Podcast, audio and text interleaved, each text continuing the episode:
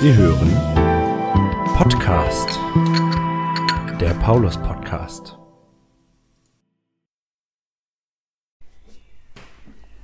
Moin und herzlich willkommen beim Podcast von St. Paulus in Buxtehude. Meine Gesprächspartnerin ist heute Lia, Lia Heidemann. Sie ist ein ganz junges und zugleich ganz engagiertes Gemeindemitglied. Du bist 14 Jahre alt, ist das richtig? Ja. Und du bist in diesem Jahr am 1. Mai in unserer St. Pauluskirche konfirmiert worden. Ich kannte dich aber schon vorher, weil du nämlich, bevor du zum Konfirmandenunterricht gekommen bist, ganz, ganz, ganz regelmäßig beim Kindergottesdienst gewesen bist.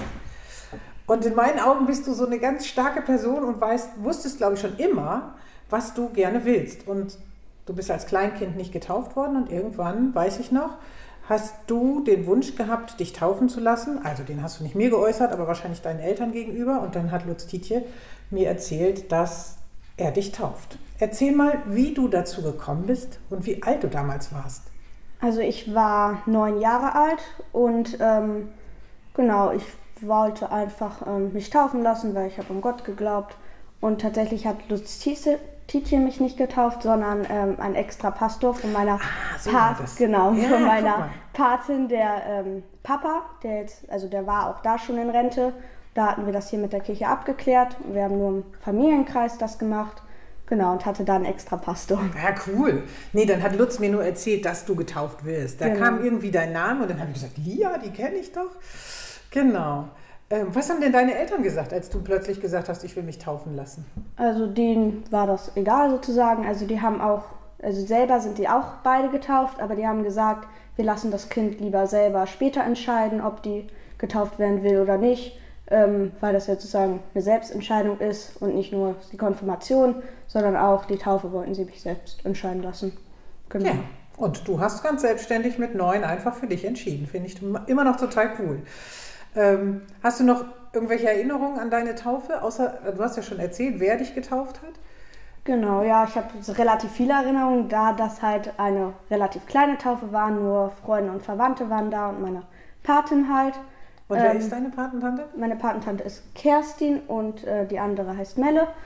Und ähm, dann hatten wir da noch Katrin Götz am, äh, an der Orgel und noch von einer Freundin der Papa, der hat da Trompete gespielt. Ach, cool. Genau, der ist sogar professioneller, der äh, macht in Hamburg auch im Michel, spielt der Trompete. Und noch meine Freundin hat mit ihrer Mama da Klarinette gespielt. Genau, und haben wir viel gesungen. Und äh, nach der Taufe sind wir dann, haben wir noch im Garten gefeiert. Das Wetter war tatsächlich auch ganz gut. Genau, haben wir da eine Tafel aufgebaut, haben Kuchen gegessen und Chili con Carne gegessen. Ach, schön. Genau. Das hört sich doch gut an. Und wie ha- hast du dir die Paten selber ausgesucht oder haben deine Eltern das für dich ausgesucht? Nee, die habe ich mir tatsächlich selber ausgesucht. Auch vor meiner Taufe war Melle meine Patin. Kerstin habe ich mir dann nochmal selber ausgesucht. Und das waren einfach ähm, Erwachsene, die du kanntest, so aus dem Umfeld deiner Eltern? Genau, oder? das sind beides Freundinnen von meiner Mama. Ja, Genau. ach cool. Und danach bist du ja immer noch weiter zum Kindergottesdienst gekommen. Warum bist du da hingegangen? Was hat dir da gefallen? Also tatsächlich so der normale Gottesdienst, das ist halt manchmal relativ langweilig, wenn da nur erzählt wird. Und das fand ich hier im Kindergottesdienst einfach besser mit dem Basteln und mit dem vielen Gestalten. Ähm, das hat mir einfach viel mehr Spaß gemacht und auch noch die Sprache in so kindlichen habe ich einfach besser verstanden, genau. Ja.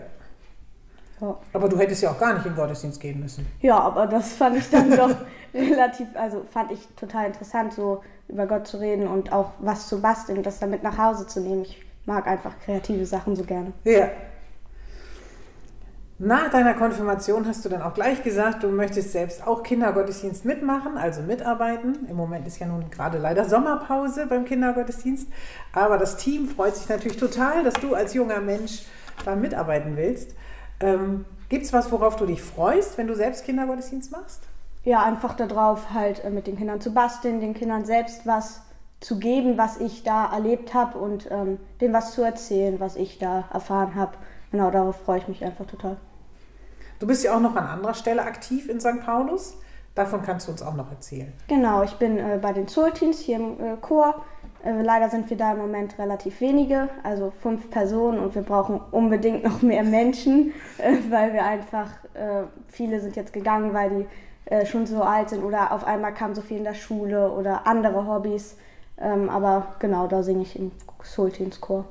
Genau, du bist ja auch im Kindergottesdienst immer eine kräftige Stütze des, beim Singen gewesen. Es gab immer Mitarbeiterinnen, als du noch Kind warst, die haben gesagt, ja. naja, also wenn Lia kommt, dann kriegen wir das schon hin mit dem Singen. Ähm, was ich auch mal ganz beeindruckend fand, war, dass du mit deiner Familie auch noch an ganz anderer Stelle ähm, aktiv warst für die Gemeinde, ganz unauffällig, nicht so in der ersten Reihe, nämlich beim Lichterweg von St. Paulus. Das haben wir zum Martinsfest mit der St. Maria Gemeinde ja ähm, jetzt zweimal gemacht. Und ich weiß, dass mich total beeindruckt hat, als wir das das erste Mal gemacht haben, als ich dann diesen Weg durch die Winterstraße gegangen bin. Und dann kam ich an eurem Garten vorbei, der da an der Ecke liegt. Und da habt ihr so toll mitgemacht. Erzähl einfach mal, was ihr da aufgebaut habt und wie, wie ihr auf die Idee gekommen seid. Genau, also generell alle Nachbarn da, die Kinder haben, die haben alle Lichter aufgestellt und macht einfach Spaß. Und wir haben ähm, da so eine Leiter aufgestellt mit lauter Teelichtern drauf, sodass es einfach hell leuchtet, weil es hieß ja, man sollte halt Lichter aufstellen. Haben wir dann auch gemacht und wir haben ähm, auch jetzt beim letzten Mal haben wir noch eine rote Lampe so über die Hecke gehangen, gehangen, genau, damit das einfach schön leuchtet, damit man das auch sieht, dass wir dran gedacht haben und genau, so sah das dann ganz schön aus. Genau, ich fand da die Winterstraße war sowieso mein Highlight bei diesem Lichterweg, weil wirklich so viele Nachbarn da so schön ja, der Aufforderung nachgekommen sind, ähm, ihren Garten ein bisschen hübsch zu, zu erleuchten und das hat richtig Spaß gemacht, da durchzugehen. Genau, und da wusste ich auch schon vorher, dass es da eben Leute gibt, die da wohnen, die einfach engagiert sind, die sich dann gerne einbringen und da mitmachen. Ja. Ähm, ja, die St. Pauluskirche ist ja vor 50 Jahren eingeweiht worden und du kennst die Kirche ja auch ziemlich gut. Was verbindest du mit dem Gebäude? Gibt es irgendetwas, was dir darin besonders gefällt oder etwas, was dich darin immer wieder stört? Also stören tut mich tatsächlich nichts daran. Ich finde das Ganze äh, sehr schön aufgebaut, hier mit dem Pauls Café und mit dem Gemeindesaal. Genau, finde ich einfach sehr schön. Und am meisten mag ich natürlich den Kirchenraum da richtig mit dem Gottesdienst. Den finde ich einfach sehr schön hoch gestaltet und äh, passen auch viele Menschen rein, fühlt sich dann aber auch nicht zu voll an. Also das finde ich wunderschön hier. Fühle mich ja, richtig wohl das hier. Das ist gut. Ich fühle mich ja auch wohl, deswegen bin ich auch hier. Ähm, ich habe tatsächlich diese Stelle ja auch damals angetreten, weil mir die Kirche gefallen hat, weil ich dachte, da kann ich gut arbeiten. Ähm, würdest du sagen, von dir sagen, dass du an irgendeiner Stelle mitgebaut hast an dieser Kirche? Wahrscheinlich ja eher im übertragenen Sinne an dieser Kirchengemeinde. Ja, also ich bin ja noch, also ich bin ja erst mit sechs hier nach Altkloster gezogen. Davor war ich in Neukloster in so einem kleinen Kindergottesdienst. Ähm, und hier bin ich dann auch erst später auf diese Kirche mit dem Kindergottesdienst gestoßen. Ich weiß nicht, vielleicht war ich da acht Jahre alt, also ja, noch nicht so lange her. Deswegen wahrscheinlich eher weniger. Ähm, aber trotzdem fühle ich mich hier wohl und da wird bestimmt noch was kommen, wo ich dann hier mehr mitmachen kann. Den Eindruck habe ich definitiv auch und ich finde, mit deinem Gesang und so an vielen kleinen Stellen hast du ja schon ganz schön viel hier auch eingebracht sozusagen. Dafür, dass du wirklich 14 Jahre bist, finde ich, bist du hier schon ganz schön präsent. Wenn du jetzt der Kirche eine Geburtstagskarte schreiben würdest, was würdest du der Kirche da drauf schreiben? Ich würde dir natürlich erstmal gratulieren zum 50. Geburtstag und äh, sagen, dass ich mir einfach das wie ein zweites Zuhause geworden ist, da ich hier so oft Zeit verbringe, ähm, da ich mich hier einfach wohlfühle und ich würde ihr dafür danken. Ähm, dann würde ich noch sagen, dass ja, sie einfach wunderschön gebaut worden ist und dass sie halt so ein Heimatgefühl geworden ist, ja. Oh toll, das freut mich, das höre ich richtig gerne. Mir geht es ja auch so in dieser Kirche, dass ich hier zu Hause bin. Ja, liebe Lia, das war schon unser Interview. Vielen, vielen Dank, dass ich dich befragen durfte, dass du hierher gekommen bist. Wir trinken übrigens Wasser. Unsere Pötte sind nicht mit Kaffee, sondern mit Wasser gefüllt heute. Ja. ähm, schön, dass du dabei warst und schön, dass Sie, liebe Hörerinnen und Hörer, diesen Podcast verfolgt haben. Und ich sage noch Tschüss, bis nächste Woche.